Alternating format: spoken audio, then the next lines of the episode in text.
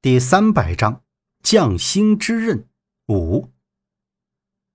第二天一大早，杨木先是把宋代汝窑的茶盏拿给夏叔看，夏叔看过之后，七窍生烟，火冒三丈，大骂这刻字的人不是东西不厚道，说刻了这“庆明轩”三个字，就等于是茶楼卖出去的东西，让别人知道这假货是茶楼的，那不是砸庆明轩的招牌。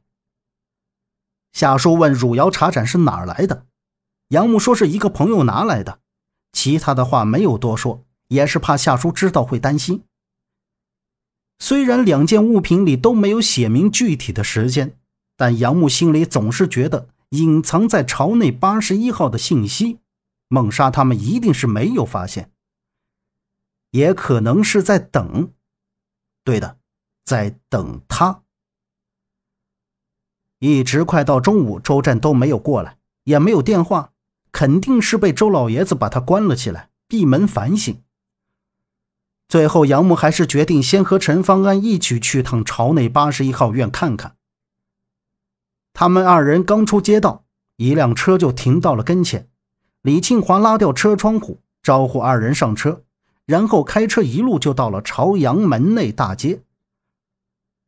杨木站在这栋充满神秘气息的三层洋楼前，凝视了很久很久，就像是在观摩一件深藏不露的东西。为什么说神秘？因为杨木非常想知道藏在这令人恐怖的地方的信息究竟是什么，还有知道父亲相关消息的人究竟是谁。而他的恐怖并没有让杨木感到惧怕。你们说这里面能有什么乱杂不堪的地方，而且还让人感到很晦气。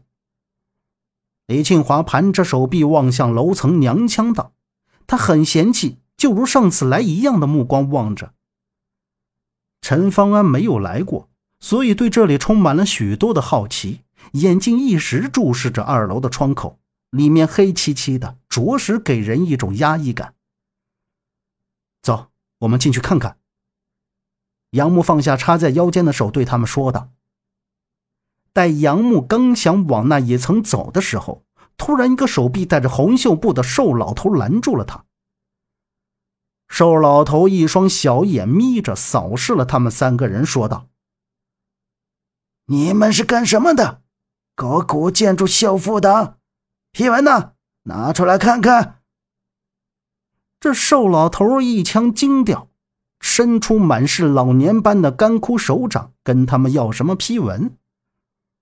李庆华瞄了一眼，就说道：“哎，你是干嘛的？怎么现在进鬼楼还要什么批文呢？前几天怎么没看到你？”瘦老头瞪了李庆华一眼，指着自己手臂上的红袖布，一点都不友善的说道：“街道管理处。”看见了吗？然而，这个红袖布引起了杨木的注意，不是那几个字有什么权威，是因为杨木看到了那道字的下面画着一个头像。仔细看过之后，确切那是用笔画出来的佛像。杨木上下打量了一下，然后对瘦老头问道：“南无慈藏佛，佛字如来藏法起慈悲心。”您这可是南无慈藏佛？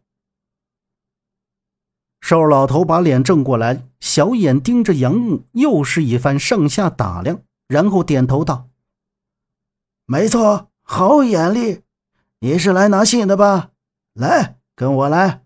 哎，就你自己一个人过来。”瘦老头说完，转脸就朝侧面的一个平房子走去，随后杨木跟了上去。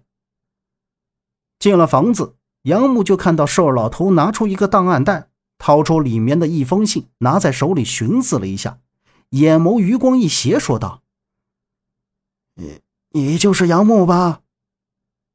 杨木一愣，应道：“是啊，大伯。”接着，瘦老头转过身，将手里的那封信递给了杨木。杨木接过信后，心中有些许紧张，瞅了瞅瘦老头，说了一声谢谢，准备要走。瘦老头扒住他的胳膊，说道：“小伙子，信只能在这里看，看完啊，把它烧掉。这个火放这里了。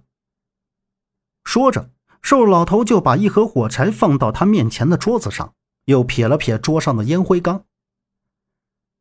杨木拿着手里的信，突然感觉这瘦老头神经兮兮的。难道这信的内容是什么不可告人的秘密？看到瘦老头点燃一根烟，走出了门口，站在门口一边抽烟一边看着前方。杨木赶紧打开信看了看，当他把信看完以后，瞬间一种难以想象的复杂涌上心头。回去的路上，杨木锁紧眉头，望着车窗外，陷入沉思。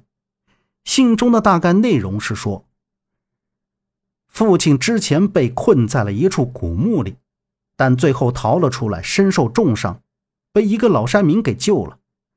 老山民虽然救了父亲，却因父亲而死。期间，老山民提到了一个人，是他失散多年的儿子。老山民将一件石佛托付给了父亲，说是他儿子留给他的，但是那件东西并不是完整的。而缺失的部位也找不到了。老山民的儿子叫做郭大河，手背上有一颗红痣。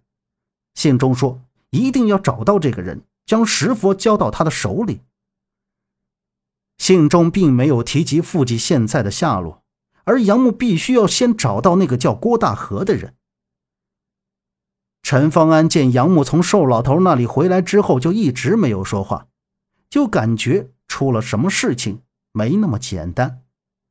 他没有问，就坐在后面沉静的看着杨木。李庆华在上车以后，坐在方向盘前就问杨木：“瘦老头跟他说了什么？还问瘦老头是什么人？”瘦老头只是普通的看门人，他是被人委托把信拿给杨木的，其他什么也不知道。杨木对李庆华什么也没说。就说去见陈兰，他要亲自告诉陈兰信中的内容，因为信中说了这件事需要陈家人的协助，但是越少人知道越好。从陈兰那里回到庆明轩茶楼之后，杨木走上二楼，就看到周震和夏洛伊坐在大圆桌前说着话。见杨木他们上来，立马就迎了上去，问道：“你们是去八十一号了？怎么样？有什么发现吗？”杨木侧身向楼下望了望，夏叔正在和一位顾客聊天，张姐在柜台查账，然后他直过身说道：“去里面说。”杨木将大概的情况简单的说了一下，查人的事先由陈兰那边去做，尽快一两天内把消息告诉杨木，人找到之后就由杨木把石佛送出去。然后的这两天，杨木就在茶楼等消息。但是孟莎来了之后，却说找的这个人五年前因偷盗关进监狱之后越狱了，至今下落不明。